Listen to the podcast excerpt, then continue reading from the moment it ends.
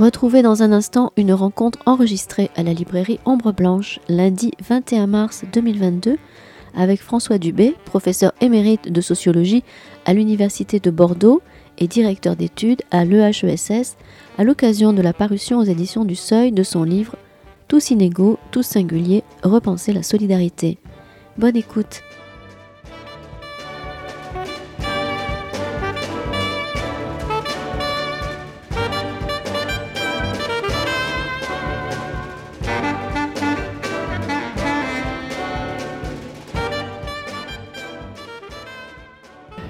Bonsoir à tous et à tous. Nous avons la grande chance de recevoir François Dubé et avoir le public euh, nombreux ce soir.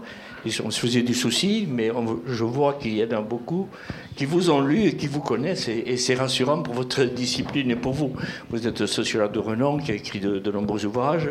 J'avais lu euh, de vos derniers là, sur les passions tristes, dont il va être question dans le livre, qui m'avait beaucoup marqué. Et j'ai proposé spontanément à Hélène de, présenter ce livre. Je vais vous dire en quelques phrases un peu mon, ressenti à l'issue du, livre. Alors, je vais commencer, et vous me pardonnerez de façon un peu provocante, volontairement. Je vais dire ceci. À tous ceux et celles qui aujourd'hui pourraient s'étonner de l'absence de la plupart dans les programmes de nos candidats euh, de mesures vraiment sérieuses de correction des inégalités, je dis mesures vraiment sérieuses. Je pèse mes mots il faut conseiller de lire votre livre. Pourquoi? Ils y trouvent, Parce qu'ils y trouveront, je pense, les éléments de, réponse. Personne ou presque ne semble avoir pris la mesure de ce qui est au cœur de votre livre, à savoir l'agrégation des petites inégalités. Vous prenez des métaphores médicales qui se coagulent, avec au final une coagulation qui, les petits ruisseaux font les grandes rivières et les petites inégalités font les grandes inégalités. Alors, quand on arrive au bout de, votre livre, on se rend compte qu'effectivement, si nous en sommes là, c'est parce qu'il y a un certain nombre de termes qui sont aujourd'hui désuets, si j'ose dire, et que vous reprenez, alors j'en des quelques-uns, solidarité, fraternité. Euh, donc ces termes-là ne sont plus visiblement à l'ordre du jour de très peu de candidats, me semble-t-il. Le sentiment, vous le montrez, d'injustice est très fort, surtout contre les plus riches. L'indignation, nous en parlions tout à l'heure, l'enrichissement. Et, contre les plus pauvres. Et contre les plus pauvres. La pauvreté s'est également accrue, tandis que la classe moyenne, vous le dites, s'effrite elle-même. Elle n'est plus homogène. Pour autant, il y a très peu de candidats, moi je n'en ai pas vu beaucoup, euh, qui osent parler aujourd'hui, par exemple, un gros mot d'augmentation des impôts, et surtout personne, ça vous le dites de votre introduction, ne veut se sacrifier pour l'autre ni faire l'effort de solidarité. Parce que, et c'est le fil rouge du, livre de François Dubé, nous nous sentons inégaux individuellement. En tant que cela est dû au fait que le régime des inégalités a changé. Nous sommes passés de l'égalité des places à l'égalité des chances méritocratiques et des classes, même s'il faut nuancer, on va reparler aux individus. Et c'est à ce décryptage, je crois, que vous vous êtes attaché. Alors ma première question sera de vous demander à quel moment vous avez pris conscience de l'importance de cette mutation? Comment êtes-vous parlé Quel a été votre cheminement? Euh, Pourquoi ce modèle, me semble-t-il, n'a pas été exploré à fond, et notamment par la sociologie? Est-ce que c'est parce que nous l'avons tellement intériorisé qu'il nous paraît complètement aller de soi? Est-ce que nous n'osons pas ou est-ce que nous n'avons pas pris la mesure?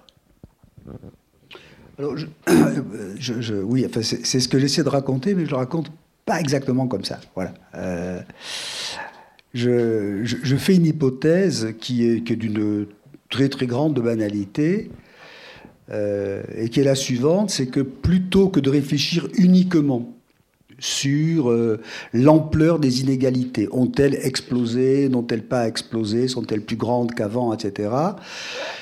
Euh, alors pourquoi je, ne traite pas ce problème? D'abord parce que c'est pas ma spécialité. Je suis, je suis pas, euh, sociologue à l'Insee. Je passe pas mon temps à mesurer.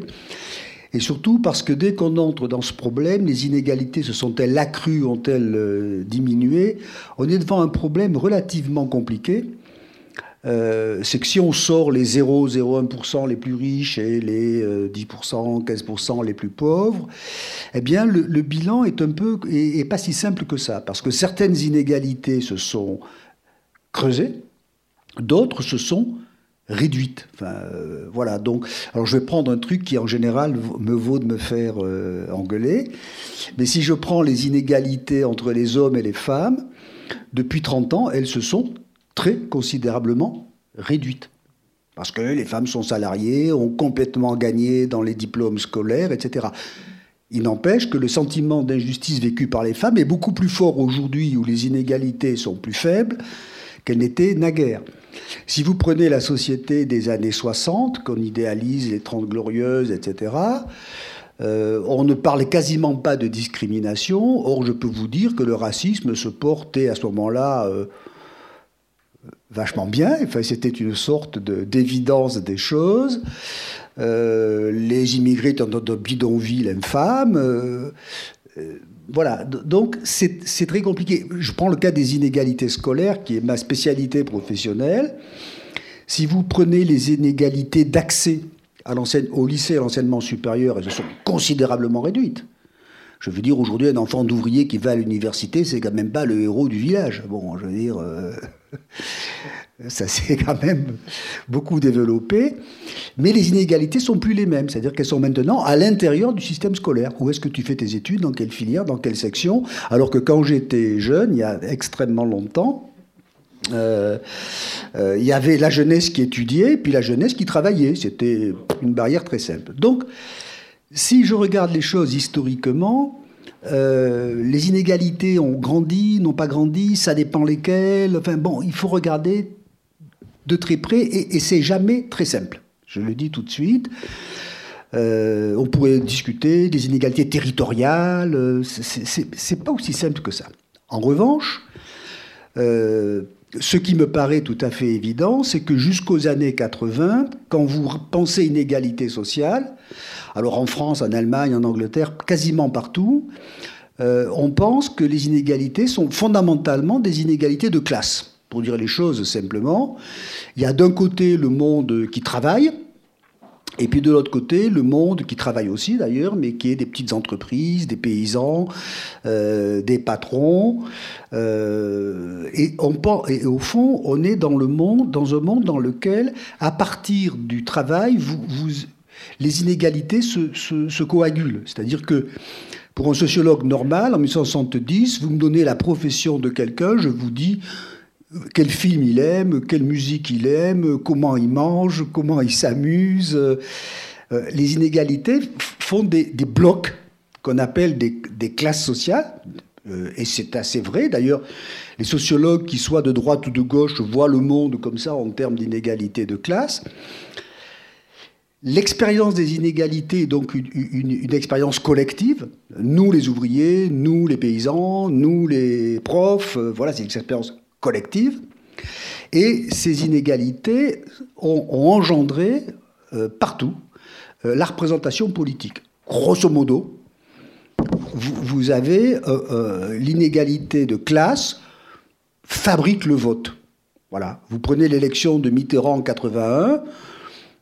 Grosso modo, c'est pas aussi simple, mais grosso modo, les ouvriers, les petits fonctionnaires, paf, ça vote à gauche, les autres, ça vote à droite, c'est la position de classe qui va déterminer le vote. Et, on est dans, un monde où il y a la droite et la gauche, euh, qui sont l'expression des solidarités. Alors c'est lié aussi à une conception de la justice sociale.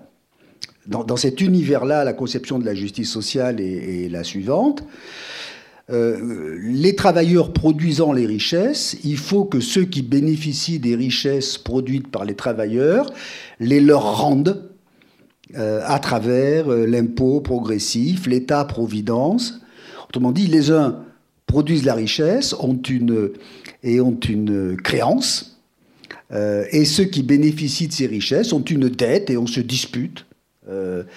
et ça, assez bien marché. Quand vous prenez l'évolution des inégalités, ça, comme elles ont été quand même très fortement réduites. Alors elles sont toujours scandaleuses, et insupportables, patati. Mais enfin, quand même, on est dans un modèle de justice.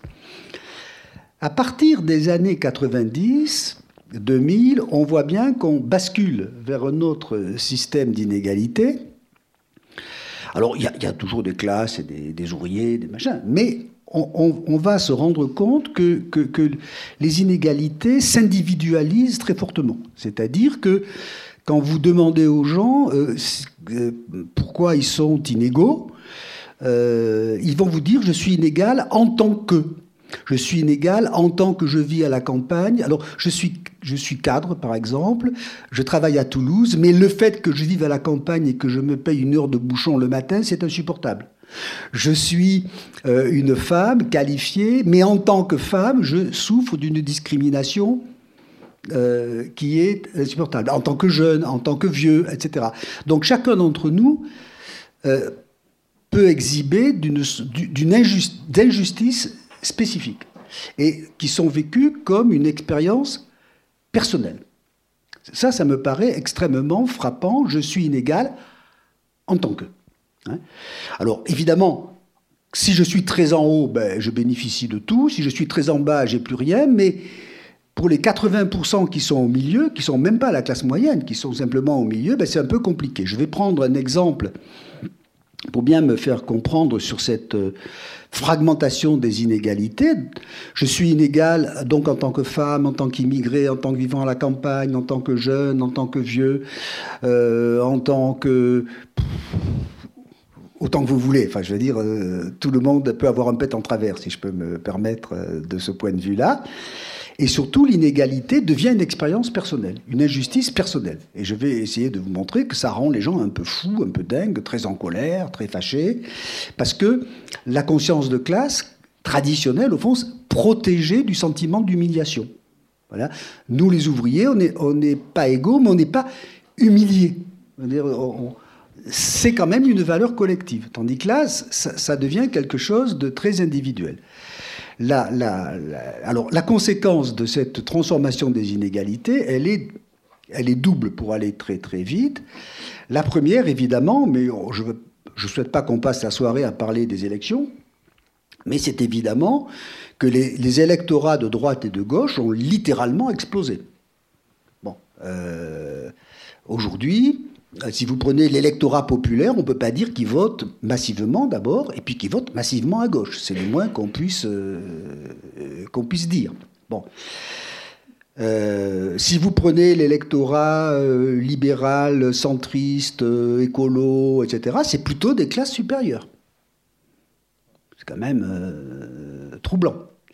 Et vous avez un mécanisme de production des inégalités qui s'est transformé. Alors le cas que je prends parce qu'il est le plus frappant au fond, c'est le cas des inégalités scolaires. Quand j'étais euh, jeune à Périgueux, je fais une allusion à une copine de Périgueux de l'époque, euh, au fond, euh, votre catégorie sociale déterminait pour l'essentiel votre parcours scolaire. Alors il y avait évidemment des héros grâce à leurs résultats, grimpaient, mais pour l'essentiel, les statistiques étaient, absolument nettes. Les enfants du peuple allaient à l'école élémentaire, les enfants de la bourgeoisie allaient au lycée, chacun chez soi. Et la classe sociale déterminait le parcours scolaire. Aujourd'hui, c'est plus comme ça que ça se passe. Vous entrez à l'école et vous allez rentrer dans un mécanisme de tri continu en fonction de vos résultats scolaires, du collège que vous, que vous choisissez, du fait d'avoir fait allemand ou pas allemand, euh, etc. Vous allez avoir des petites inégalités qui vont fabriquer à la fin de très grandes inégalités, mais c'est dans votre parcours scolaire qu'elles se fabriquent, c'est plus dans votre destin initial qui déjà dès le départ fait que fils de paysan, vous serez paysan, fils d'ouvrier, vous serez ouvrier, sauf si l'instituteur vous trouve génial et vous pousse, comme on disait, vers, euh, vers des études. Donc ça s'est individualisé et le système s'est fractionné à l'infini. C'est-à-dire les filières, les sections, les options. Euh, et d'ailleurs, tous les parents le savent aujourd'hui, parce que quand il s'agit de la scolarité de leurs enfants, ils se conduisent tous, vous et moi d'ailleurs, comme des sauvages pour choisir le meilleur collège, la meilleure euh, option, le meilleur truc. Euh, parce qu'on est, on est tous attachés à l'égalité en général, mais aux inégalités en particulier quand même. Bon, je veux dire, on préfère les inégalités euh, qui nous arrange d'une certaine façon. Donc, on a changé de registre. Dans l'ancien monde, il y avait des inégalités tenant aux discriminations imposées aux femmes et aux immigrés qui étaient extrêmement fortes, mais qu'on ne voyait pas tellement parce qu'il n'y avait que des inégalités de classe. Hein, on voyait d'abord des classes. Dans le nouveau monde, euh, on ne voit quasiment plus les inégalités de classe, quelquefois, et on ne voit que des inégalités de discrimination. Les femmes, les immigrés, les, gens qui vivent ici, les gens qui vivent là, etc. Et donc, on a changé de modèle de justice. Là où on disait que la justice sociale, c'est de rendre aux travailleurs ce qu'ils ont donné à la société, aujourd'hui, on pense spontanément que la justice sociale, c'est l'égalité des chances d'accéder à toutes les positions, aussi inégales soient-elles. Donc, on est tous discriminés. Je ne sais pas si je me fais comprendre. Avant, on était tous exploités. Maintenant, on est tous discriminés. T'es ouvrier, c'est de ta faute. Je ne sais pas si je me fais bien euh, comprendre. T'avais qu'à bien travailler à l'école. Voilà. Euh, et donc, euh, les inégalités ont, grandi ou se sont rétrécies. Bon, on peut discuter à l'infini, ça dépend desquelles. En tout cas, elles se sont atomisées, elles se sont individualisées. Et évidemment, ça engendre ce, dans quoi nous vivons, au fond, une crise politique, euh, mais qui n'est pas que française, hein, qui n'est pas que française, qui est la même à peu près partout. C'est-à-dire, grosso modo, euh, les électorats explosent, les populismes se développent, euh, parce que ces inégalités-là, on a beaucoup de mal à les représenter politiquement. Et alors, elles sont vécues de manière très particulière. C'est-à-dire que si euh, je suis traité de manière inégale, c'est parce que je suis discriminé. Et donc, il faut que je me batte contre les discriminations, ce qui est parfaitement légitime, mais je deviens le concurrent des autres discriminés.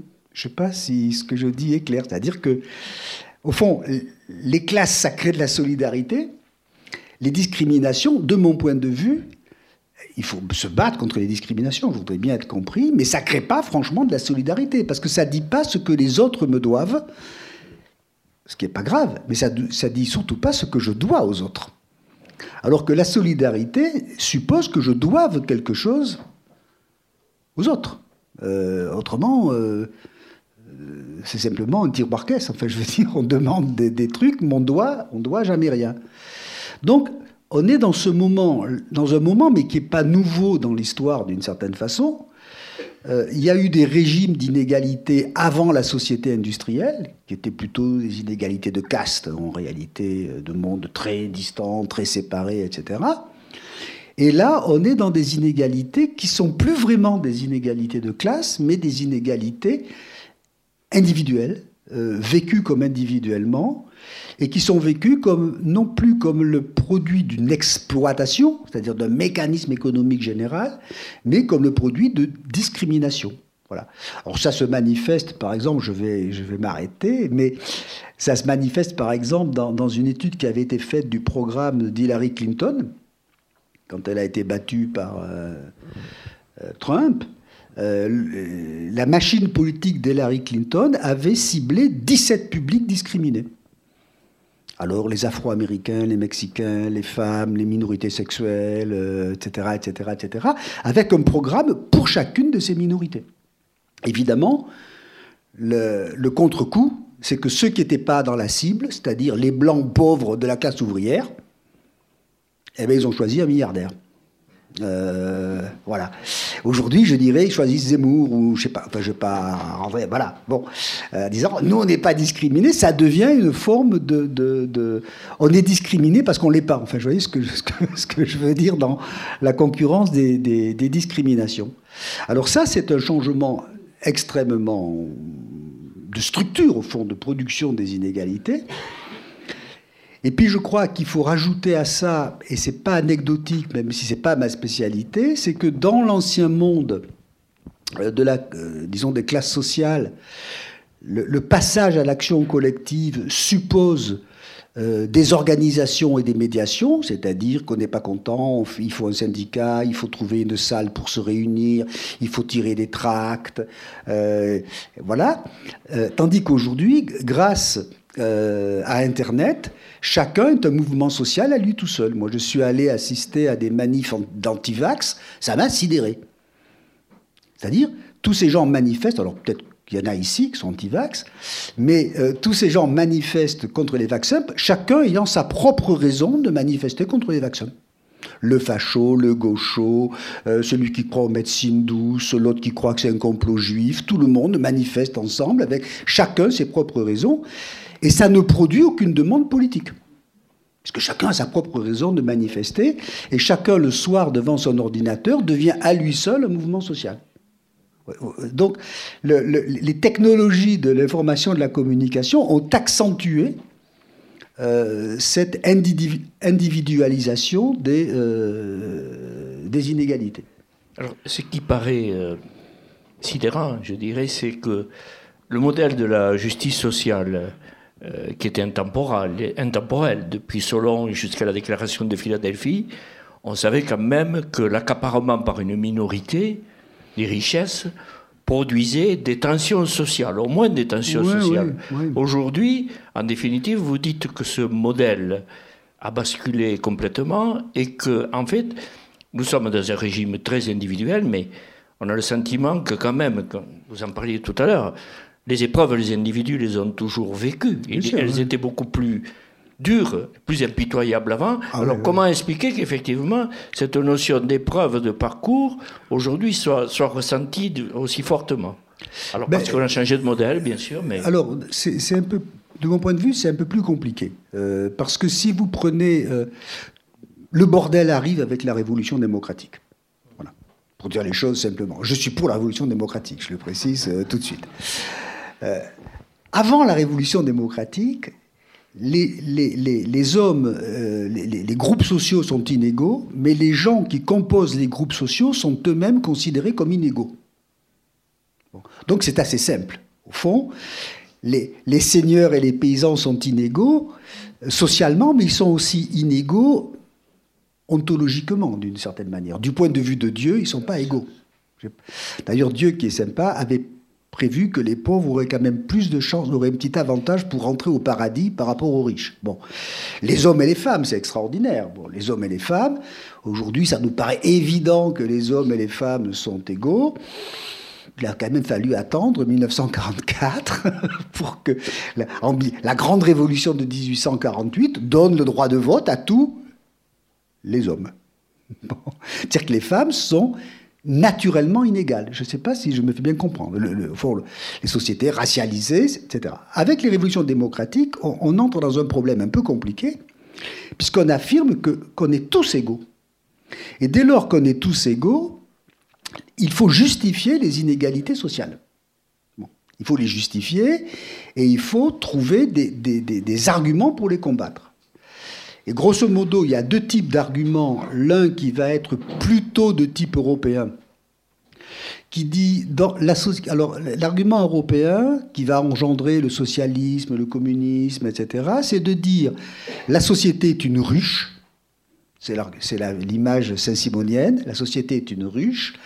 Dans cette ruche, les abeilles qui travaillent et produisent le miel doivent se voir rendues une part de la richesse. Mais on ne promet pas aux abeilles ouvrières qu'elles deviendront reines. Chacun est à sa place. Hein. C'est-à-dire que on va améliorer la position des gens. avec l'idéal, évidemment, un peu étrange, qu'à la fin, euh, il n'y aura plus d'inégalité, mais bon, ça n'a pas tellement marché, il faut dire. Mais quand même, ça a marché, les droits sociaux, l'impôt progressif, euh, l'impôt sur les, l'impôt sur les fortunes, euh, euh, la, grande révolution, c'est quand même l'impôt progressif. Il faut se rappeler qu'avant 1910, le taux d'imposition est le même pour tous les, gens. C'est quand même assez sympa, quand vous êtes riche, je veux dire, comme, comme système. Bon. Donc ça, c'est le modèle société industrielle, et ces sociétés industrielles, y compris à Toulouse, euh, se, perçoivent comme des sociétés nationales. C'est-à-dire que je dois quelque chose aux autres parce que grâce à la nation, les autres sont, entre guillemets, mes frères. C'est-à-dire que on est tous français. D'ailleurs, quand on parle des, immigrés à l'époque, qui n'étaient pas du tout bien traités, contrairement à l'imagine, on ne parle jamais de minorité culturelle, on dit c'est des travailleurs. Hein, les, républicains espagnols arrivent, on les, les embête pas trop à Toulouse parce qu'ils sont espagnols. Mais c'est des travailleurs qui vont rentrer dans le syndicat, au parti, euh, à l'école, et qui deviendront des Français d'origine espagnole. C'est-à-dire qu'ils auront le droit de faire de la paella dans un coin à condition d'être discret. Voilà. Bon, ça, c'est le modèle qui a fonctionné. L'autre modèle qui s'est développé aux États-Unis, qui était une société radicalement démocrate aussi, c'est de dire la société est ouverte, tout le monde peut changer de position, il n'y a pas d'aristocratie, et donc la justice sociale, c'est que chacun ait le droit d'atteindre toutes les positions sociales, et dès lors qu'il les atteint par son mérite et par son travail, en plus ils sont protestants, ça aide à ce genre de truc, les inégalités qui en résultent sont légitimes. On est, au, fond, l'image de l'égalité des chances, c'est l'image d'une compétition sportive. Vous entrez dans le match, et d'ailleurs, je vous signale que dès qu'on raisonne sur les compétitions sportives, on ne discute pas de la prime de Nadal. Hein. Il a gagné le match, il prend la prime, point. Euh. Et si t'es pas content, et si pas content, t'as qu'à aller jouer contre lui, tu vas voir. Bon, euh, donc on est dans cette image. Et, paradoxalement, plus les sociétés croient à l'égalité des chances, plus elles acceptent les inégalités sociales comme étant justes. Je ne sais pas si je me fais bien comprendre. C'est-à-dire que, par exemple, les États-Unis, qui sont, qui sont très, très. Pas, pas anecdotiques, si vous voulez, ont une amplitude d'inégalité sociale entre les 10% les plus riches et les 10% les plus pauvres, qui est le double de la France. C'est de l'ordre de 7 aux États-Unis, c'est de l'ordre de 3,9 en France. Les Américains trouvent que les inégalités sociales sont plus acceptables que ne le trouvent les Français, qui les trouvent plus acceptables que ne le trouvent les Norvégiens, qui ont cependant encore moins d'inégalités sociales que les Français. Donc, mon idée, c'est qu'on est en train de basculer du modèle euh, européen, classe ouvrière, euh, euh, puisqu'on est à Toulouse, Jaurès, le drapeau tricolore et le drapeau rouge ensemble, enfin bon, voilà, on connaît ça, vers un modèle qui est plus exactement celui-là, et qui est d'autant, on y bascule d'autant plus que l'image que nous avons de la nation n'est plus la même. La, la, nation où on partage, alors vous avez vu qu'il y a quelques candidats à l'élection présidentielle qui, voudraient qu'on revienne à cet imaginaire de la nation, à l'école, dans les cours d'histoire, que les Mohamed soient obligés de s'appeler Ernest. Enfin bon, il euh, euh, y, a tout ça. Mais c'est plus ça, la nation. Et donc, le sentiment de solidarité, il ne repose plus ni sur le mécanisme économique classique où l'ouvrier, le patron, le patron qui rend parce qu'il est forcé aux ouvriers une part de la richesse qu'il a produite. Mais on n'est plus non plus dans cet imaginaire national, et vous avez sans doute remarqué que si notre sentiment d'injustice, pas à nous, parce que nous on est des gens sympathiques, mais le sentiment d'injustice va à la fois désigner les riches, mais aussi les pauvres. Et de plus en plus les pauvres. Parce que les pauvres, au fond, ils méritent. Si les riches méritent d'être riches, les pauvres méritent d'être pauvres. Et on s'aperçoit, euh, je veux dire que Madame Thatcher ou M. Reagan, quand ils ont liquidé l'État-providence traditionnel, ils l'ont fait avec un fort soutien de l'opinion publique, disant les pauvres abusent. Hein? Et vous avez peut-être remarqué que on a quand même ça aujourd'hui massivement. Alors si en plus les pauvres ils sont un peu bronzés, qui s'appellent pas euh, Dupont, euh, surtout à Toulouse, encore une fois, on n'échappe pas à Toulouse, puisque bon, Dupont c'est un joueur de rugby, vous avez peut-être remarqué. Euh, on a au fond un mécanisme d'accusation qui va viser à la fois les riches si vous voulez, les mais aussi les étrangers, ceux qui ne sont pas comme nous, ceux qui ne sont pas vraiment dans la communauté nationale. Et ça, c'est assez américain. Euh, je, n'ai pas du tout une image euh, hostile aux États-Unis, mais qui est quand même un monde de coagulation de communautés. Les, les, les WASP, les Irlandais, les Polonais, les Allemands, euh, bon, on est tous américains, mais il ne faut pas trop exagérer. Bon, d'une certaine manière. Donc, on est coincé parce qu'on est en train de basculer d'un régime à l'autre. Et, moi, j'ai pas mal d'indulgence pour les hommes politiques, au fond. Parce que le problème qu'ils ont à résoudre n'est pas simple. Comment représenter cette espèce de patchwork? Euh, alors, la stratégie choisie pour le représenter, vous la connaissez, c'est ce qu'on appelle le populisme. C'est-à-dire, je considère qu'on est le peuple, tous pareils, contre ceux qui ne sont pas le peuple. Alors, ceux qui ne sont pas le peuple, c'est les élites, les intelligents, les riches, les, intellos, les, les étrangers. Alors, ça dépend de votre couleur politique, ça peut être les étrangers, les pauvres, l'Europe. Euh, euh, et vous fabriquez une sorte d'unité, mais une unité qui est purement symbolique, parce que évidemment, dès que vous devrez fabriquer une politique euh, à partir de ce peuple, vous ne serez pas très avancé, parce que le peuple, il est lui-même déchiré entre des inégalités multiples, etc. etc. Donc, je crois qu'on est dans ce moment, euh, et ce moment, on le retrouve à peu près partout. Je veux dire, euh, si vous prenez des sociétés que l'on tenait à juste titre comme très vertueuses, en tout cas de mon point de vue, les sociétés scandinaves par exemple, vous vous rendez compte que les partis populistes d'extrême droite font allègrement 30% des voix. Euh, voilà, et que l'Italie vient d'échapper par miracle à un mélange invraisemblable de clowns et de salvinistes. Euh, bon, ils s'en sont sortis parce que Dieu est italien, mais vraiment, c'est la seule raison euh, objective. Vous voyez, donc, c'est un mouvement général de, sortie de la société structurée par les classes sociales, l'industrie, etc. Voilà, c'est comme ça que je, perçois les, choses et, je reconnais que c'est pas très. Si vous mettez dans la situation d'un homme politique euh, qui veut fédérer des, des, au fond des intérêts, des imaginaires, en faire des programmes, et vous vous rendez compte que c'est quand même pas extrêmement simple. Voilà. Euh, voilà. Et ça n'est simple nulle part, pas seulement en France. Alors, la question que j'ai envie de vous poser, vous êtes un sociologue de terrain, vous avez interrogé les gens, des gens qui travaillent. Euh, il y a un fossé entre les élites, effectivement, et ce qu'on appelle le peuple. Mais j'ai envie de vous poser la question qu'en pensent les gens qui sont sur le terrain, qui travaillent au jour le jour? Vous dites à un certain moment, il y a un langage du cœur, les gens sont quand même conscients d'un certain nombre d'anomalies et de corrections qui pourraient survenir. Euh, ils ont quand même conscience des mécanismes de domination, ah, ils ont quand même conscience des inégalités réelles et, concrètes. Quand des femmes de ménage se battent au quotidien pour améliorer leurs conditions de travail, elles se font quand même une idée de ce qu'est la dignité et les inégalités. Mais bien sûr, mais, mais bien sûr.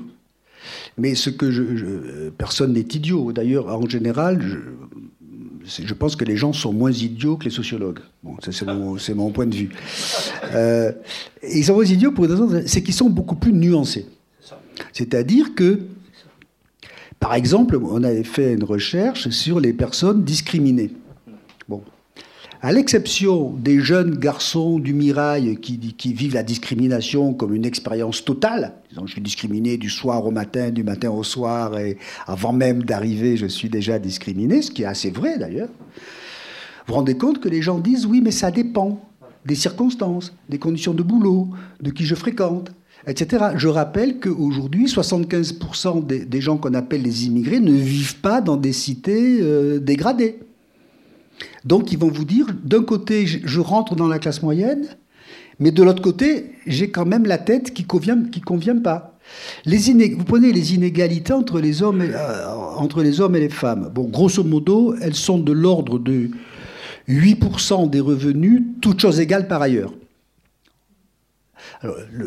parce que l'inégalité fondamentale, c'est que les femmes... Euh, ont des handicaps de carrière et, plus de temps partiel choisi ou contraint parce qu'elles continuent à s'occuper des enfants.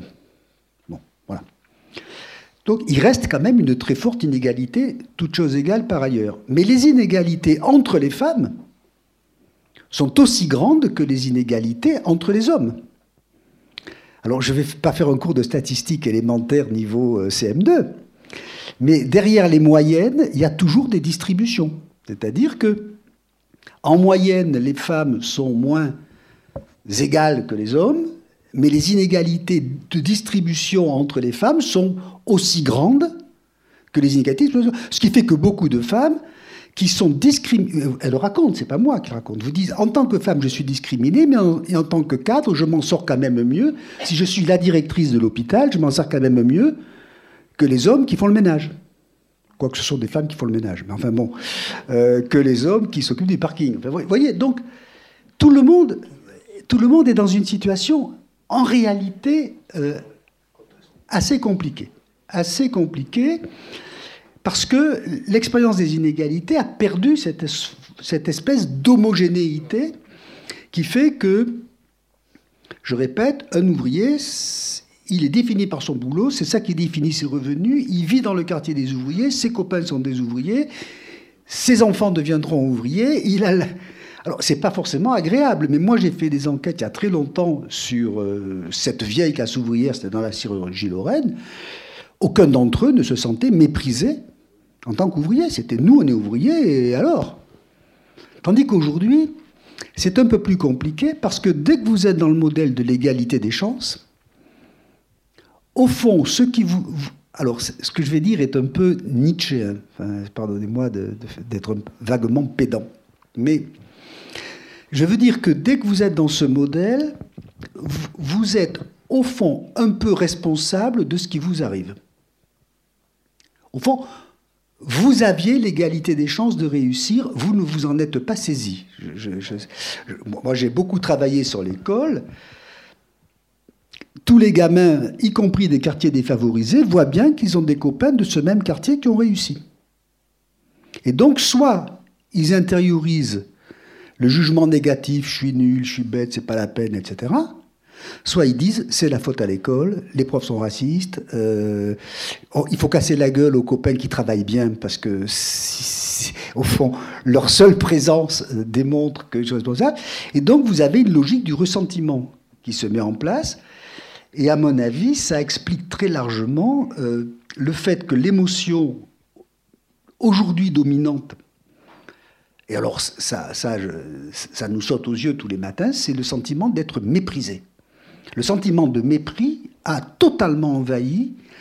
Euh, c'est l'émotion collective dominante. Alors je suis méprisé parce qu'on ne me voit pas. Je suis invisible. Alors les sociologues en font des tonnes. Hein, bon. Euh, parce qu'on ne me voit pas. Mais ce qui est plus pénible encore, c'est je suis méprisé quand on me voit. Parce qu'on ne me voit pas comme je voudrais être vu. Je ne sais pas si je me fais bien, euh, bien comprendre. Donc ce sentiment de mépris se, développe et l'émotion collective qui résulte de ce sentiment de mépris, c'est quand même de temps en temps, alors je, suis obligé de dire ça, c'est quand même un peu la haine. Veut dire, moi je suis frappé par le fait que la, haine remplace le conflit. Je ne sais pas si je me, fais comprendre. Il y, a quelque chose de, au fond, le sentiment, euh, le vieux sentiment d'exploitation a quelque chose de, rationnel, je veux dire. Alors on est maltraité, on n'est pas content, on casse tout, on est en colère, mais on sait quels sont les ennemis, quand même, on, les voit, et euh, on sait qu'on va finir par discuter. Bon, c'est ça que fait un syndicat. Il mobilise les gens, il les chauffe, et puis après on discute. Tandis que là, vous prenez une affaire comme les Gilets jaunes, c'est très intéressant, les Gilets jaunes, c'est d'abord des gens qui ont tous une raison singulière d'aller manifester. Alors, ce qui les rassemble, c'est la chaleur de l'action, c'est le sentiment d'être méprisé, c'est quand même une forme de haine. Euh, contre. Alors, à Bordeaux, c'était assez marrant. Ils venaient, et à la fin, les, plus radicaux d'entre eux cassaient tout.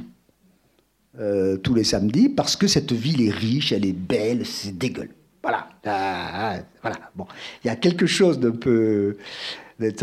Mais ce qui est surtout. Alors, ça, c'est pas nouveau. Il y a toujours eu ces choses comme ça. Mais ce qui est nouveau, c'est que ça n'a fait émerger aucune demande politique. Euh, moi, j'ai rencontré des leaders des, Gilets jaunes qui disaient dès, dès, que tu lèves la tête pour dire voilà ce qu'on pourrait réclamer,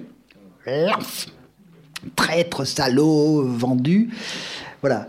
Donc, vous voyez, vous êtes dans quelque chose qui, est une, qui, sont des émotions d'injustice légitimes et très fortes, mais qui ont du mal à passer, qui ont du mal à passer, disons, à se refroidir et à devenir des revendications. Voilà.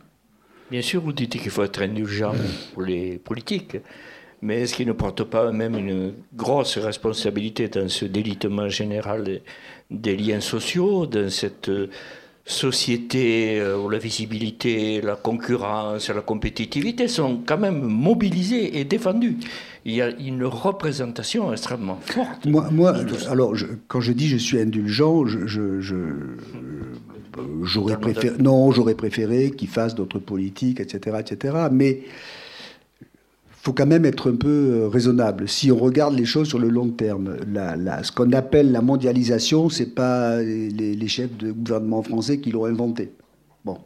Et je rappelle que les Français étaient très contents d'acheter des produits fabriqués au Japon et en Chine, qui ont accru, notre niveau de vie, qu'ils ont regardé se fermer les usines avec. Parce que, au fond, la vraie lutte des classes, elle est en chacun d'entre nous, entre le producteur et le consommateur. Bon, le consommateur, il, déteste le, producteur. Donc, c'est pas aussi simple. D'autre part, je vais prendre un autre exemple qui m'a beaucoup frappé, c'est évidemment le cas de la massification scolaire on a massifié l'école en faisant trois promesses. La première, c'est que ça va accroître l'égalité des chances. Or, ça a accru la concurrence.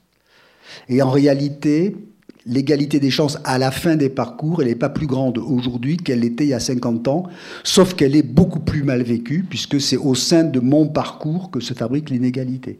Ça, les hommes politiques, l'avait d'autant moins anticipé que tout le monde était d'accord. Les parents, les syndicats, tout le monde. Hein, je veux dire, faut pas non plus nous... Voilà, imaginez un petit qui dit non, je massifie pas l'école, que les prolos restent chez eux, que les bourgeois restent chez eux, parce que ça va foutre le bordel. Imaginez le succès. Bon. Euh, donc, il y, a des crimes qui se commettent collectivement, euh, de, de, ce point de vue-là. Donc ça, ça c'est quand même un tout petit peu compliqué. En revanche, moi je crois qu'il y, y, a une faute des, hommes politiques, c'est que euh, ils ont les mutations de l'État-providence lui-même ont affaibli le sentiment de solidarité. Alors ça, c'est une conviction que j'ai assez fortement. C'est-à-dire que pour se sentir solidaire, il faut que l'on perçoive, même grossièrement, la nature des transferts sociaux. Il faut que je sache ce que je paye et ce que je reçois. Or ça, quand vous faites des enquêtes, plus personne n'en a la moindre idée. Parce que c'est devenu d'une complexité telle, on a multiplié les dispositifs, les machins, les trucs, vous parliez de l'hôpital, qui fait que plus personne ne voit vraiment ce qu'il donne et ne voit vraiment ce qu'il reçoit. Et ça, c'est une faute politique. Et d'ailleurs, c'est une faute politique dans laquelle on continue à s'engager en multipliant les dispositifs, les dispositifs, les mesures, les politiques singulières, etc. etc. Je, crois que pour avoir de la solidarité, il faut quand même percevoir. Euh, je vais prendre un exemple qui me paraît ridicule. Euh, l'université est gratuite grosso modo, c'est-à-dire que les étudiants payent euh, quelques centaines d'euros, euh, en fait, la Sécu. si vous comparez à d'autres pays, c'est exactement gratuit.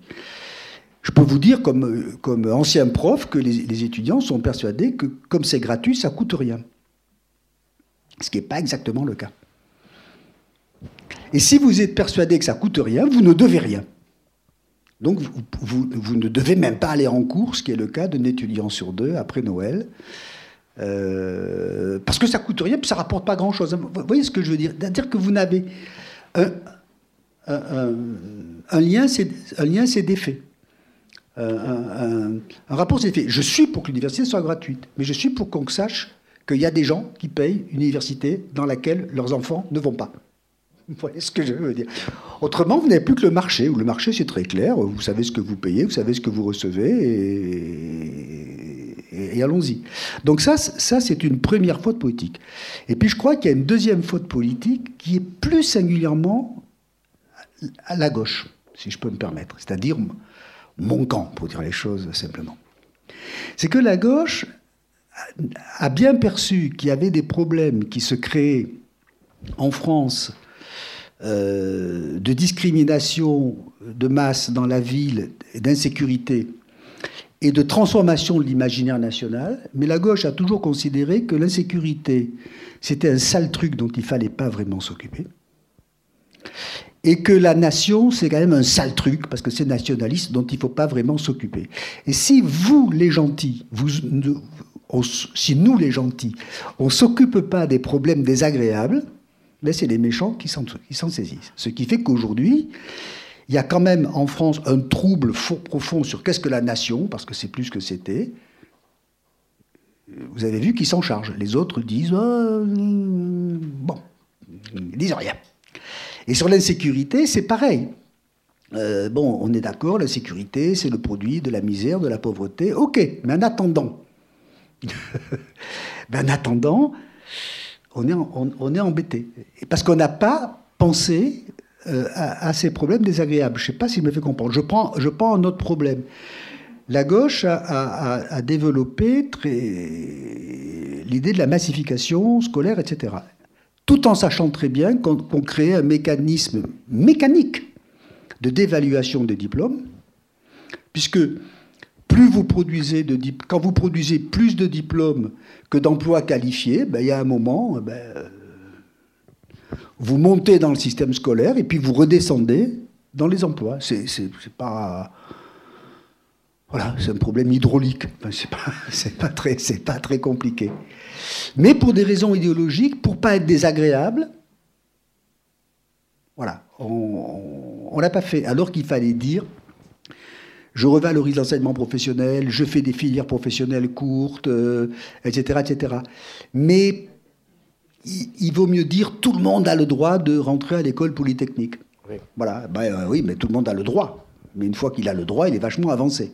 Euh, et, donc, je, veux dire que sur ces problèmes-là, je ne pense pas que la gauche soit responsable de la transformation de la Chine, si vous voulez. Je ne crois pas qu'elle soit responsable des transformations de la culture aussi, qui sont quand même profondes, de, donc de ce qu'est une nation. Mais sur ces problèmes-là, je crois que les hommes politiques euh, ont été quand même euh, un, peu lâches, d'une certaine manière. Euh, un peu lâches, parce que quand vous connaissez ces problèmes, on ne peut pas dire qu'ils n'ont pas été annoncés. voilà, on, le savait. On le savait. Mais si je prends le cas de l'école, qui est le cas qui m'intéresse professionnellement le plus, si vous prenez l'école française, c'est très intéressant. C'est une école qui s'est massifiée considérablement, puisque on était à 5% de bacheliers en 1950, on était à 12% en 1965, à 36% en 1986 et à 80% aujourd'hui. Donc on a totalement massifié le système scolaire. Et on a, on a rêvé de ne jamais le transformer. C'est-à-dire qu'on a dit on va massifier l'école, mais elle restera comme elle était. Hein, le, lycée Fermat restera comme il était. Voilà. Alors lui, il est resté comme il était, mais pas les autres. Et donc, euh, au lieu de vous voyez, je ne sais pas si vous comprenez. Donc, on n'a pas transformé ni les manières d'enseigner, ni, ni, les programmes, ni la culture, etc., etc en mettant d'ailleurs les enseignants dans des positions intenables, euh, parce qu'il faut qu'ils fassent le grand écart entre les ambitions de l'école et puis les gamins euh, qu'ils ont en face. Et là, on a des responsabilités politiques. Et je ne dois pas dire, et je peux dire que, quand je lis les programmes des candidats euh, qui se présentent, je n'ai pas le sentiment qu'ils manifestent sur ces problèmes-là un courage exemplaire. Oui. Hein, les uns disent revenons à l'école d'autrefois je vous souhaite bien du bonheur. C'est-à-dire que je refais un examen d'entrée en sixième et qu'est-ce que je vais faire des gosses qui rentrent pas en sixième? Personne ne le dit. Et les autres disent donnons plus d'argent pour continuer à faire ce qui ne marche pas. Tout en sachant que ça ne marchera pas mieux. Ça coûtera plus cher. C'est tout ce qu'on. Ça, on peut l'annoncer euh, de manière. Donc, il y a un moment où. Euh, il y a une responsabilité politique et peut-être que de ce point de vue-là, il y a des pays dont le système politique, c'est parce qu'il repose sur des compromis, etc., etc., été peut-être meilleur que le nôtre. Euh, peut-être que le, le, régime de la Ve République, avec ses majorités en béton, etc., ne pousse pas nécessairement euh, au courage. Vous ne pensez pas je, je, reprends ce que vous dites, qu'au fond, c'est un système d'injonction paradoxale. Finalement, on demande aux individus d'être singuliers et authentiques. On veut, on veut pas le dire, excusez-moi, mm. en même temps, c'est-à-dire que on veut tout le contraire. Et il me semble en particulier, moi je suis d'une génération qui a vu l'évolution des choses aussi, que pendant des années, on a un peu jeté le doute et la suspicion. Je veux dire par là que lorsque vous voyez les titres de journaux, moi ça m'a frappé, où vont vos impôts, qu'il y a eu un travail quand même de matraquage idéologique. Je ne veux pas savoir d'où il vient, mais je ne peux pas m'empêcher de penser que le modèle de la richesse qui a été mis en avant a été vendu et bien vendu, mais a jeté une forme de suspicion, de doute, sans doute de rancœur, toute une, série de sentiments que vous explorez et auxquels vous consacrez des, pages assez oui, je, non, mais je ne suis pas un supporter de CNews, c'est clair.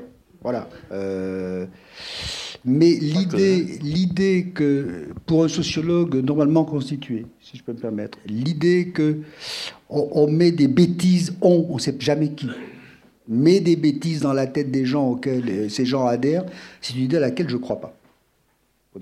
Je crois que on ne, on ne, met pas des idées dans la tête des gens. D'ailleurs, la plupart du temps, les idées que on met dans la tête des gens, les gens n'y adhèrent pas, les refusent. Je crois que chacun voit plutôt le monde à sa porte et le comprend euh, à partir de, de, là où il est. Les gens sont plutôt euh, rationnels et pas, et pas, et pas, hum, je veux dire, les, les, les, idées les plus folles euh, ont, des raisons, ont des bonnes raisons d'être folles. Je ne sais pas si je me fais, euh, si je me fais comprendre. Hein. C'est, voilà, c'est, pas. Euh, je, crois que c'est pas là-dessus. Et, et, et, je, je, crois que il faut se méfier de, de, de, cette mise en accusation permanente euh, qui participe au fond de ce que je dénonce. Vous parlez d'intériorisation, voilà. tout de Voilà, mais non, mais pas forcément d'intériorisation. Je veux dire, vous êtes dans des épreuves constituées. Je vais donner un exemple très très simple euh, qui me vient à l'esprit. J'avais pas du tout pensé avant. Euh, nous valorisons l'autonomie personnelle, c'est-à-dire je, je mène ma vie comme je veux et j'y adhère très fortement. Ok. Nous valorisons l'égalité devant le travail des hommes et des femmes. J'y adhère euh, très fortement.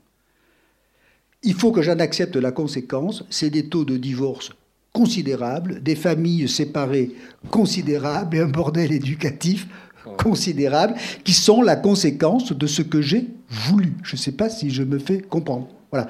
Si je dis je peux faire du Zemmour. Je peux dire, je remets les femmes à la maison, je les sors des études, les hommes vont en bordel quand ils ont des problèmes, et on divorce plus, et ça sera peinard. On, peut dire ça. Moi, j'y suis plutôt contre. Euh, je suis plutôt contre. Mais, je veux dire, vous avez là euh, un mécanisme. Aujourd'hui, vous prenez les taux de divorce et de séparation, c'est un sur deux. C'est un sur deux. Voilà. Donc, ce sont, ce sont des choses que l'on a. C'est pas des choses qui nous ont été imposées, c'est des choses que nous avons voulu et, auxquelles nous tenons très fortement. Et d'ailleurs, je vous signale que dans les sondages, les sondages d'opinion sont, sont, extrêmement intéressants. Euh, il y a notamment eu d'assez belles enquêtes là, ces, ces, dernières semaines sur les jeunes. Bon, les, jeunes, c'est moins de 30 ans aujourd'hui. Le monde a changé quand j'ai fait, ma thèse il y a très longtemps, c'était les moins de 18. Vous voyez, ça a vachement changé. Bon.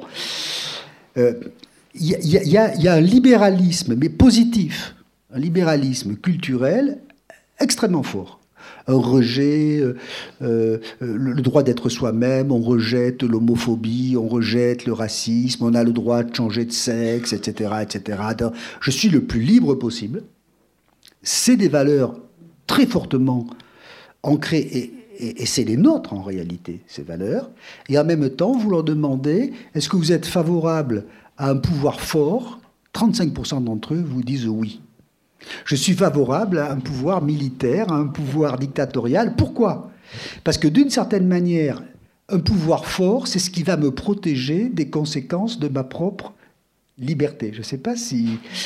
C'est très bizarre comme truc.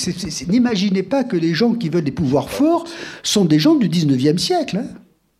C'est des gens euh, je ne dire pas comme vous et moi, mais comme ceux qui déambulent sur la place du Capitole. voilà, c'est des gens parfaitement normaux, parce que le lien entre l'expérience personnelle, c'est ça qui s'est cassé, le lien entre l'expérience personnelle et l'expérience collective est un lien qui se détend. Je vais prendre un exemple pour bien me faire comprendre. Euh, à Toulouse, plus qu'ailleurs, vous avez vécu dans une société catholique anticléricale. Les, gens de mon âge ont vécu dans une société catholique, c'est-à-dire la plupart des gens, euh, beaucoup à la messe, mais déjà pas beaucoup. Mais en tout cas, qui savaient ce que c'était pas que le poisson le vendredi, qui faisaient baptiser leurs gosses, qui se mariaient à l'église, etc., et qui votaient communiste, et qui détestaient les curés. Bon. Donc, vous aviez une structuration de la culture par le catholicisme et un rejet du, du poids des curés, de la religion, etc. etc. Aujourd'hui, vous avez euh, des sentiments religieux à l'état gazeux. C'est-à-dire que plus personne ne sait de quoi il s'agit. Vous entrez dans une salle des profs, il y a peut-être des profs ici, et vous lâchez le mot laïcité. Vous allez voir que on va pas tarder à s'engueuler. Parce que, un, on ne sait pas trop ce que c'est. Deux, il y en a qui pensent que la laïcité, c'est de tolérer le foulard. D'autres qui pensent que c'est au contraire euh, de le refuser. Euh, vous voyez, cette, structuration-là, euh, loi 1905, Église catholique, anticléricalisme, plus euh, communion solennelle, c'est fini. Et vous avez une religion qui arrive, qui est, l'islam, et qui, elle, dit, moi, je ne suis pas une religion, je suis aussi une culture, comme l'était l'Église catholique d'il y a 60 ans. C'est-à-dire, on mange comme ça, c'est halal, c'est pas halal, comme l'étaient les cathos bretons il y a 50 ans. Et donc, plus personne ne comprend. Je ne sais pas si je, me, fais comprendre en racontant ça. Plus personne ne comprend véritablement. Euh, les, uns ne comprennent pas ce qu'on appelle la laïcité, mais nous, les laïcs, on ne comprend pas vraiment euh, ces gens qui, n'ont pas la, qui n'ont pas des sentiments religieux complètement privés, qu'ils manifestent le soir euh, discrètement comme des protestants euh, dans, un coin pour pas se faire remarquer. Donc, il y, a tout un tas de troubles. Et ça, on ne peut pas le reprocher, je dirais, aux hommes politiques. C'est c'est des transformations sociales qui, qui, nous sautent à la, qui nous sautent à la figure. C'est pour ça que il faut à la fois être très exigeant à leur égard, mais en même temps euh, ne pas se débarrasser des, problèmes que nous produisons nous-mêmes en disant c'est leur faute, il n'y a qu'à, ils sont tout puissants, ils font ce qu'ils veulent. Chacun d'entre nous, d'ailleurs, euh, le sait bien. Il y a un moment où on se dit quand même, j'aimerais pas trop être à leur place. Euh, vous voyez bien quand il y a eu l'affaire Covid ça a été pendant quelques mois complètement fascinant. Le, même commentateur disait le matin que masquer et euh, enfermer les gens, c'était un scandale.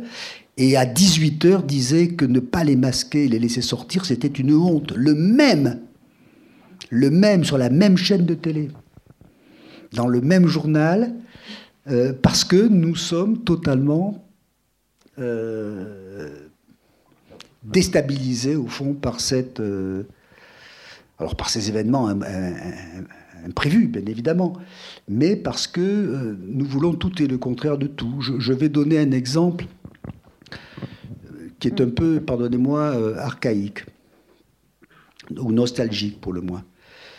Quand j'étais jeune, il y a très très longtemps, au siècle dernier, les la figure du militant, c'était le communiste et le catho. Voilà, les militants, ils étaient ou communistes ou cathos pour l'essentiel. Bon. Et les communistes et les cathos, ils s'étaient tenus, ils se sentaient tenus d'avoir une pratique sociale conforme à leur idéologie. Alors, on leur reprochait d'être hypocrite, hein, rassurez-vous. On leur reprochait d'être pas être si clean que ça. Mais quand même, et moi, ce qui me frappe quand je pense à mon petit monde universitaire, c'est que les gens, d'un côté, sont indignés, et de l'autre, font ce qu'ils veulent. Je ne sais pas si je me fais comprendre. C'est-à-dire que je suis, je vais donner un exemple, je suis vert, alors s'il y a des verts ici, je présente mes excuses, je suis en principe pour les éoliennes, mais je soutiens toutes les manifestations qui s'opposent aux éoliennes chez moi. OK? Euh, je suis en principe pour l'égalité scolaire, mais je préfère choisir la filière européenne dans le collège chic pour mes gosses, etc., etc. Et c'est pas mon jugement n'est pas un jugement moral. Je veux dire mon expérience personnelle et les catégories sociales dans lesquelles je vis se sont détachées. Voilà. Pour conclure, je, vais vous proposer de répondre à la redoutable question mm. comment en sortir et que peut la sociologie? Alors, si je, si je, savais, si je savais comment en sortir, d'abord, je, éléments de réponse. D'abord, je serais, je serais candidat à la présidence de la République. Euh, je ne sais pas comment en sortir, bien évidemment. Moi, je crois qu'il y a trois chantiers à, à, mener, euh, trois ou quatre chantiers à mener. D'abord, je suis je suis favorable au modèle de l'égalité des chances méritocratique, mais je, pense que c'est mon aspect conservateur qu'il faut maintenir la priorité de l'égalité des conditions sociales. Voilà, je le dis très nettement. Il faut lutter contre les discriminations, mais ce n'est pas l'alpha et l'oméga de la justice sociale, pour une raison extrêmement simple d'ailleurs, c'est que quand vous êtes dans une société plus égalitaire, l'impact des discriminations est beaucoup moins négatif que quand vous êtes dans une société inégalitaire. C'est aussi bête que ça. Je veux dire, si les femmes sont discriminées dans une société où l'égalité salariale est forte, c'est quand même moins pénible que d'être discriminé dans un monde où on va se battre pour qu'elles soient au 440, alors que les, elles sont beaucoup plus nombreuses à faire le ménage à l'hôpital. Bon, voilà, je, pour dire les choses de manière un peu rapide. J'ajoute que dans une société relativement égalitaire, relativement égalitaire, évidemment, euh, les possibilités de mobilité sociale sont beaucoup plus fortes que dans des sociétés inégalitaires. Alors, c'est ça un paradoxe très étonnant.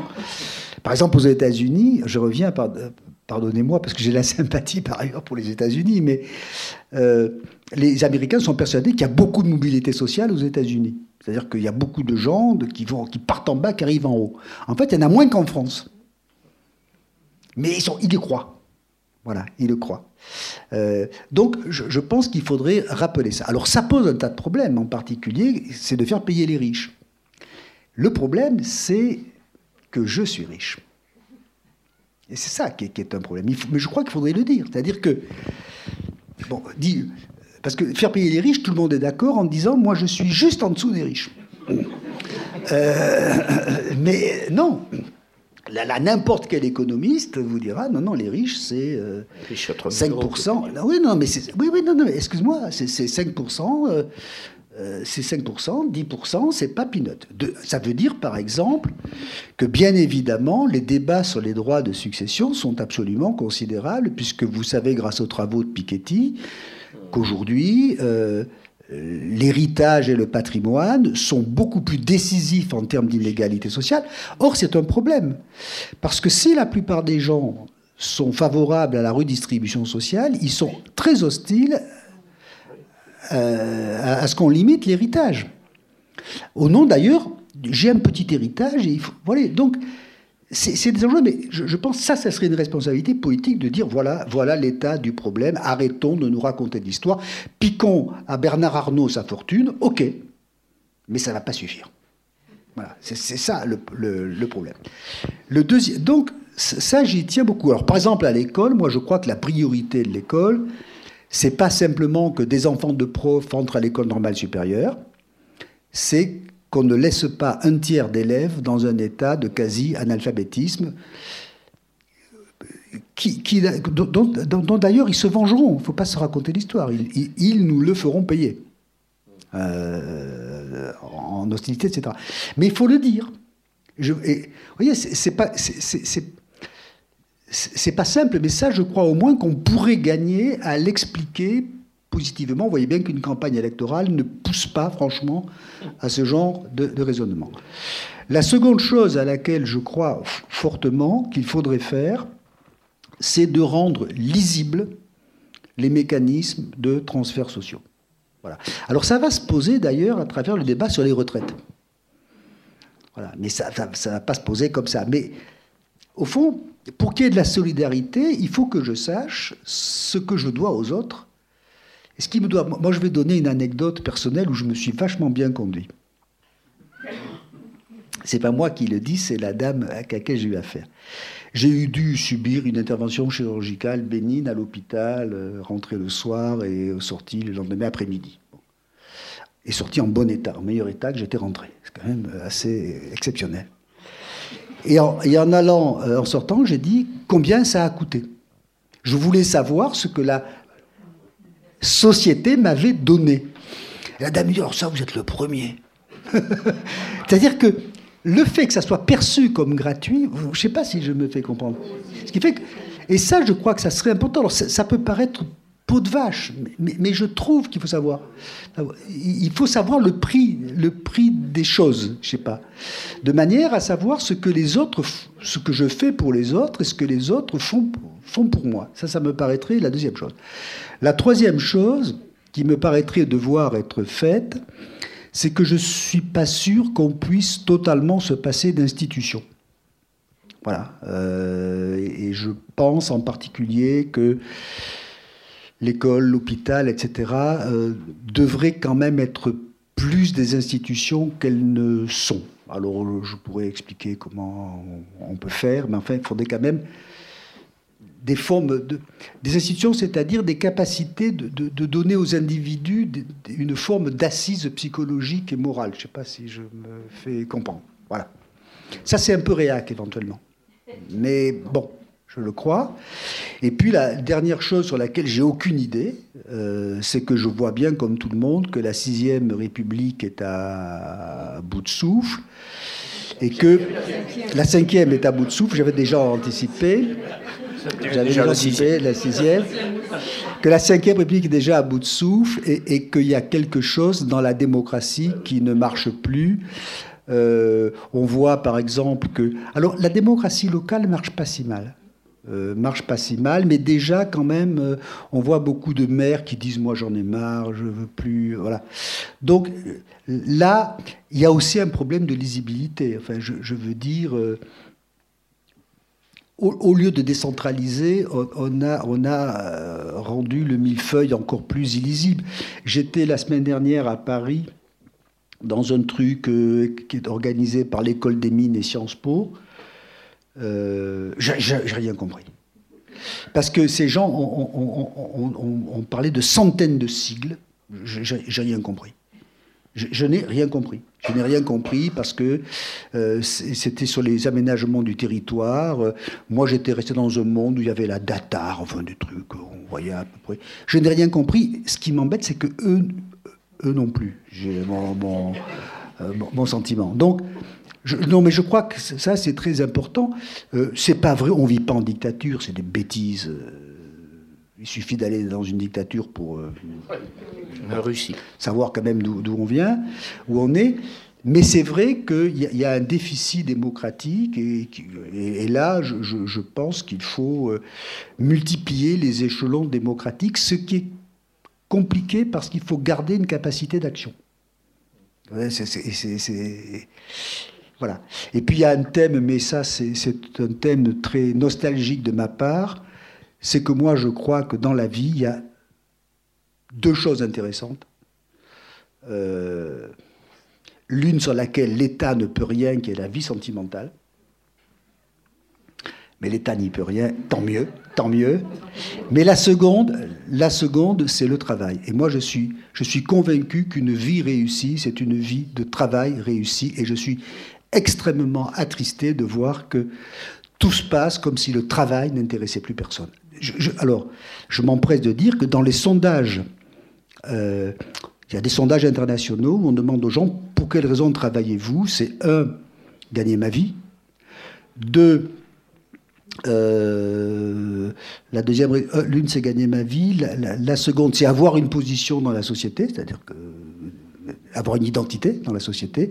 Et la troisième, c'est me réaliser. Eh bien, la, la, dernière réponse est extrêmement majoritaire, c'est-à-dire que les gens attendent du travail de se réaliser dans leur travail, le travail bien fait, le travail avec des collègues, etc. C'est une valeur très forte.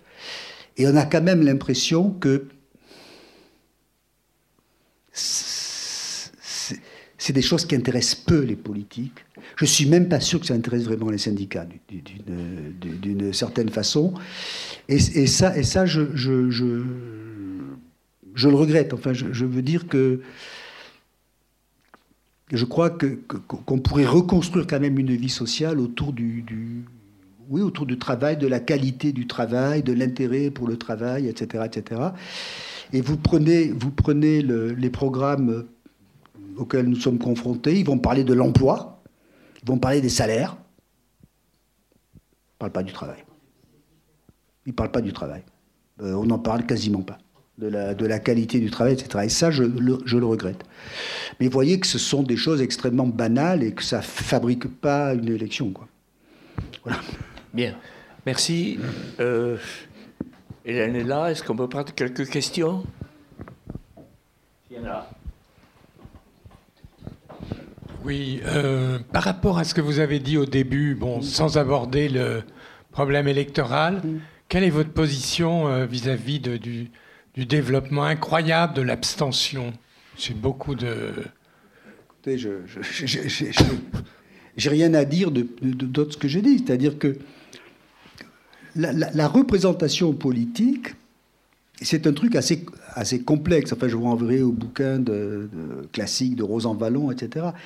La représentation politique, vous votez pour quelqu'un dont vous pensez qu'il va à la fois vous représenter, il est comme nous, euh, il représente l'intérêt, et en même temps qu'il va représenter l'intérêt général. Ce qui fait que d'ailleurs, il y a dans la représentation politique quelque chose d'un peu un peu religieux, si vous voulez, en, termes de mécanisme, c'est-à-dire que vous êtes à la fois dans l'universel de l'intérêt général et dans le particulier des intérêts que vous représentez. Bon. On voit bien que du côté des intérêts particuliers, c'est en train de se casser, parce que euh, les gens ont le sentiment qu'ils ne sont pas représentés. Alors je, vais donner un exemple qui, moi, me heurte euh, considérablement on, dit à juste titre, il n'y a pas assez euh, de gens issus de l'immigration euh, au Parlement, il n'y a pas assez de femmes. Maintenant, les femmes sont quand même beaucoup montées, bon, mais enfin, il n'y en a pas assez. Il y a zéro ouvrier. Zéro ouvrier comprenez quand même, vous, êtes dans quelque chose, ouvrier, c'est-à-dire employé, ouvrier, quelqu'un, un type qui n'a pas de diplôme, qui travaille. Il n'y en, en, a pas. Donc, vous avez une sorte de, rupture. On avait aussi une représentation de type notabilière. Alors, Dieu sait s'il est notable, surtout ceux du Tarn-et-Garonne, je sais pas, qui, possèdent un journal local, je sais pas. Euh, je ne citerai pas de nom, peuvent être détestables. Bon. Euh, mais en même temps, ils représentaient quand même Or, on a cassé, euh, à juste titre, le système notabiliaire. Euh, l'espèce de patron du, territoire. Oui, oui, mais n'empêche que ça crée de la représentation. Donc, je crois qu'on a une rupture du mécanisme de représentation. Et comme d'autre part, dès qu'il s'agit de, des enjeux généraux du type universel, vous avez le sentiment qu'au fond, le président a tout dans la main et que c'est devenu extrêmement technocratique, ben vous vous dites pourquoi je, pourquoi je, voterai? Et je, crois que l'abstention est, inscrite dans le déclin du régime des, classes sociales. Donc il faut trouver, parce que c'est très flippant, euh, l'abstention. C'est très flippant parce que ça veut dire quoi? Ça veut dire que vous allez avoir euh, un pouvoir qui est de plus en plus technocratique, c'est-à-dire qu'il dit, moi, je suis, je la rationalité technocratique, je connais les trucs, je connais l'économie, je connais la loi, je connais... Et une société qui se vit dans un état de mépris, de désorganisation, de colère, et, vous aurez une rupture. Moi, je vous fais un pari. La, la réforme des retraites telle qu'elle se présente n'est pas du tout irrationnelle sur le plan technique. C'est-à-dire, il faut trouver d'autres modes de financement, il faut. Euh, euh, voilà, elle n'est pas, elle pas irrationnelle. Mais quand vous confrontez ce, projet technocratique assez bien foutu et l'état de la société, vous pouvez, mesurer déjà le nombre de manifestants, de gilets jaunes, etc. C'est-à-dire que vous êtes dans une rupture totale. Je ne sais pas si, si je, me fais comprendre. Et ça, c'est extrêmement dangereux à la fois d'un côté pour les régimes de retraite et à la fois euh, pour, euh, pour la démocratie. Donc il, y a quelque chose qui s'est cassé de, de, ce point de vue-là. Moi, si j'étais prof toujours, euh, ce qui n'est plus le cas, je dirais à mes étudiants, votez oui, votez non, mais votez. Enfin, parce que ce qui est extrêmement choquant aujourd'hui, ce qui me choque un peu, mais ça c'est un effet d'âge, c'est quand les gens disent, c'est de leur expliquer que quand on vote pas, c'était l'argument de Sartre quand même, qui n'était pas idiot, c'est-à-dire quand tu votes pas, tu votes quand même. Hein je vote, je vote, euh, je, vote de fait pour ceux pour lesquels j'ai pas voulu voter. donc euh, voilà, c'est quand même un gros problème. Mais mais il y a là véritablement une un, risque euh, majeur. Et, quand vous voyez que, d'une certaine manière, euh, la violence paye, ça peut flipper. Après tout ce qui s'est passé en Corse, je ne connais rien à l'affaire Corse, je m'en fiche, mais je veux dire, vous avez les Corses qui sont Corses, hein, bon. Euh, et, et, et, 200, 200 petits cons de Bastia qui pètent tout à cocktail Molotov, on dit, bon, on va rediscuter. si vous êtes élu Corse, vous devez, vous devez quand même trouver que c'est un peu voyez, un, peu difficile. Donc, ce qu'on peut craindre, c'est ça. C'est une sorte de gouvernement qui se technocratise d'un côté et comme on est dans une société démocratique euh, grâce au ciel où on ne tue pas les gens dans les manifs, contrairement à ce que racontent euh, quelques-uns, mais vous pouvez avoir comme ça des, sortes de, de, sécessions violentes qui, qui, qui s'accumulent. Parce que vous allez avoir d'un côté... Non. Mais, non, mais vous allez, pourquoi elle ne serait pas débattue Parce que vous allez avoir d'un côté euh, un gouvernement qui va, imaginons que ce soit celui-là qui soit élu, qui va dire je défends ce projet, et toutes les questions que vous posez qui devraient être négociées dans une démocratique, qu'est-ce qu'on fait, les syndicats, etc., qui ne discuteront pas, et qui vont dire à bas, à bas le truc. Donc, donc c'est déjà une fois, ça a déjà échoué, ça, peut échouer ou ça peut se finir très très mal. Mais la démocratie, ça consiste à discuter des, des trucs. Or, quand vous avez des syndicats en plus en France extrêmement faibles, parce que c'est quand même un problème qu'il faut avoir à l'esprit, au fond, vous n'avez pas intérêt à discuter. Vous n'avez pas intérêt à discuter. Parce que discuter, c'est des compromis, c'est compliqué, etc., etc. Et plus vous êtes faible, moins vous discutez. Ça, c'est de grandes forces des pays, ça me choquait beaucoup, moi, des pays style Suède et Allemagne, où vous êtes quasiment obligé, quand vous êtes salarié, de vous syndiquer. Ça a quand même un gros avantage, alors ça a des gros inconvénients, ça fait des machines syndicales, nanana, mais au moins, ça discute et on ne peut pas dire que les, salariés suédois ou allemands s'en tirent nettement plus mal que, que les salariés français. Mais c'est ça la démocratie. C'est ça la démocratie. Pour le moment, je trouve qu'on est, on est dans, dans, une situation où on ne va pas vers ça. On va plutôt vers... Euh, euh, alors, vous allez avoir la négation des problèmes. Euh, parce que vous avez cette question que vous posez qui est très, très pertinente. Je veux dire, à partir de 50 ans, on perd son emploi, on ne peut pas retrouver de boulot, etc. Puis de l'autre côté, en France, quand vous êtes retraité, vous et moi, vous avez un niveau de vie de 3 points supérieur aux actifs. Et oui. Euh, ah, ah, bien sûr, bien sûr. Oh, non, mais ok, on sort. Excusez-moi, on sort toujours, à juste titre, le retraité pauvre qui permet aux retraités riches d'aller aux Canaries. Bon. Je parle en moyenne. On est aussi dans un système, nous, ça pose un problème, c'est-à-dire un problème dans lequel le retraité riche, et je ne tiens pas compte du fait qu'il a déjà payé sa maison, etc., etc., à un niveau de vie très... Vous vous rendez compte ce que c'est qu'une société dans laquelle, quand vous faites rien, vous, gagnez plus que quand vous bossez. Donc, ça pose tout un tas de questions. Moi, je ne vais pas... Enfin, je, comprenez, je suis dans la situation que je dénonce. Mais je reconnais qu'elle pose, des problèmes. Euh, de la même manière qu'on on est dans, une logique salariale très très étrange qui fait que plus vous vieillissez, plus vous gagnez. Ah, grosso modo. Non, mais excusez-moi.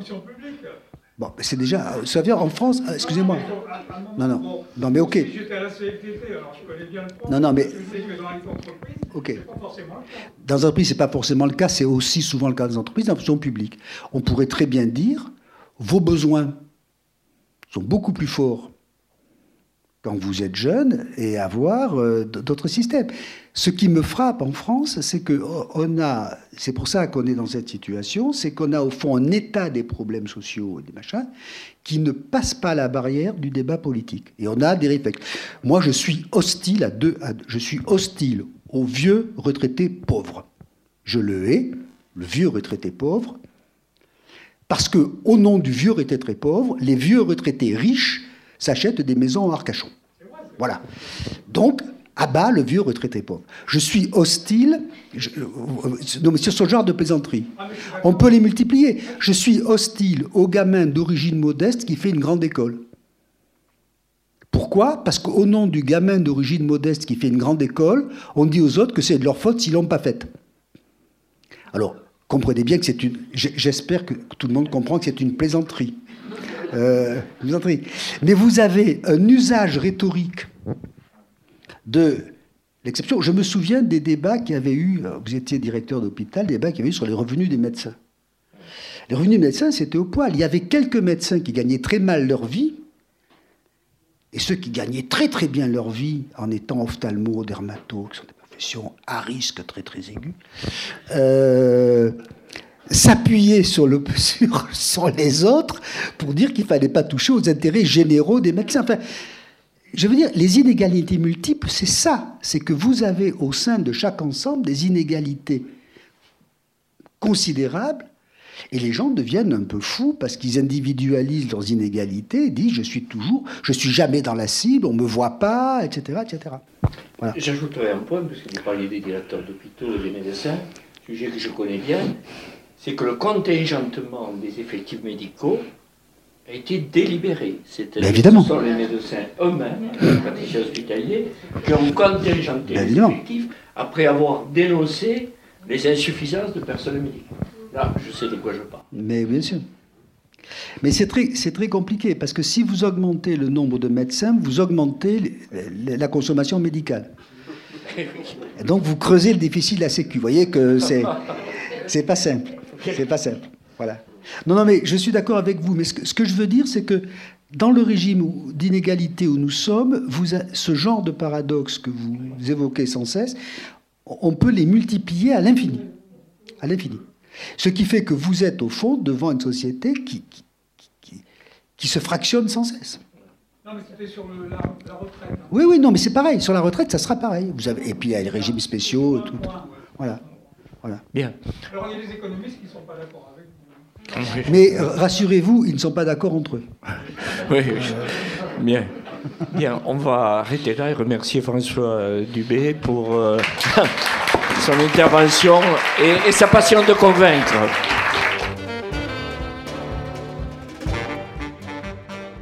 François Dubé a publié aux éditions du Seuil l'ouvrage Tous inégaux, tous singuliers, repenser la solidarité. Chez cet éditeur, il est aussi l'auteur de notamment Le temps des passions tristes en 2019 ou encore de L'école peut-elle sauver la démocratie en 2020, co-signé avec Marie Durubella. La rencontre que vous venez d'écouter a été enregistrée le 21 mars 2022 à la librairie Ombre Blanche, réalisée et mise en onde par Radio Radio.